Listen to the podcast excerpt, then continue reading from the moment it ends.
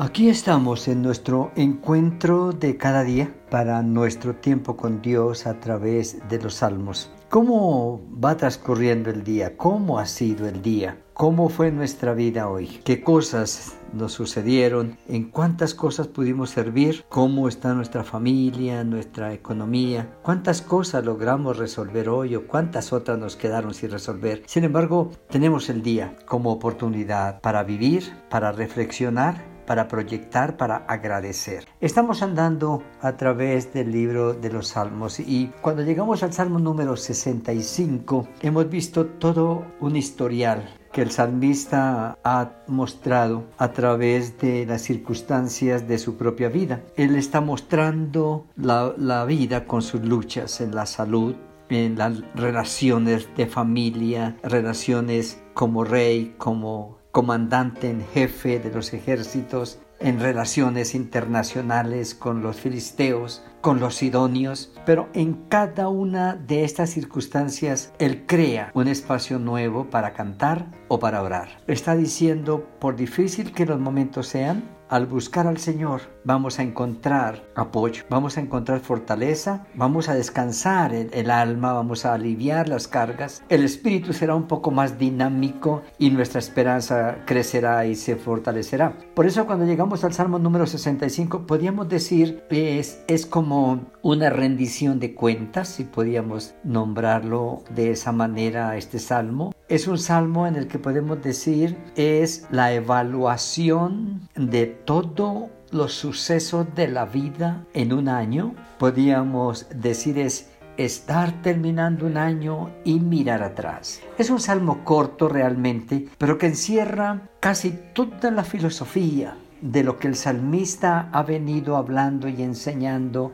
cantando y orando en todos los salmos anteriores. Es como ir a la casa de Dios, es como separar un tiempo para un retiro, es como venir delante de Dios para rendir cuentas, para evaluar, para dar testimonio, para contarle a otros la fidelidad de Dios por un año más. Y él comienza diciendo, tuya es la alabanza en Sion, oh Dios, y a ti se pagarán los votos. Tú oye la oración, a ti vendrá toda carne. Él está hablando, Señor, hay un lugar que tú creaste, hay un lugar que tú apartaste, hay un lugar que tú nos diste para sustraernos de nuestra cotidianidad y buscar ese lugar, estar en tu presencia, llevar nuestra ofrenda, presentar nuestros sacrificios, pagar nuestros votos. Y es ahí donde él dice, Señor, en tu casa es un un sitio de recogimiento espiritual. Tú oyes la oración y es un sitio de libertad para todo el que quiera venir a buscarte porque tú oyes la oración y a ti vendrá toda carne. Es un lugar de rendición de cuentas, de descanso del alma, de arrepentimiento y de perdón. Las iniquidades prevalecen contra mí y eso no lo podemos negar. La iniquidad nos presiona, nos aprieta. La, la, la iniquidad nos pone permanentemente contra el muro. La, la iniquidad hace el leña, hace mella en nuestra vida, en nuestra familia. Ah, permanentemente cometemos errores, fallamos, decimos cosas. Y Él dice, por eso vengo a tu casa, porque ahí puedo reconocer lo que me ha pasado y buscar misericordia. Mas nuestras rebeliones tú las perdonarás. Es una toma de conciencia de lo que es nuestra humanidad, nuestra fragilidad humana, nuestra pecaminosidad, pero también la gracia y la misericordia al ser perdonados. Está hablando de que no todo el mundo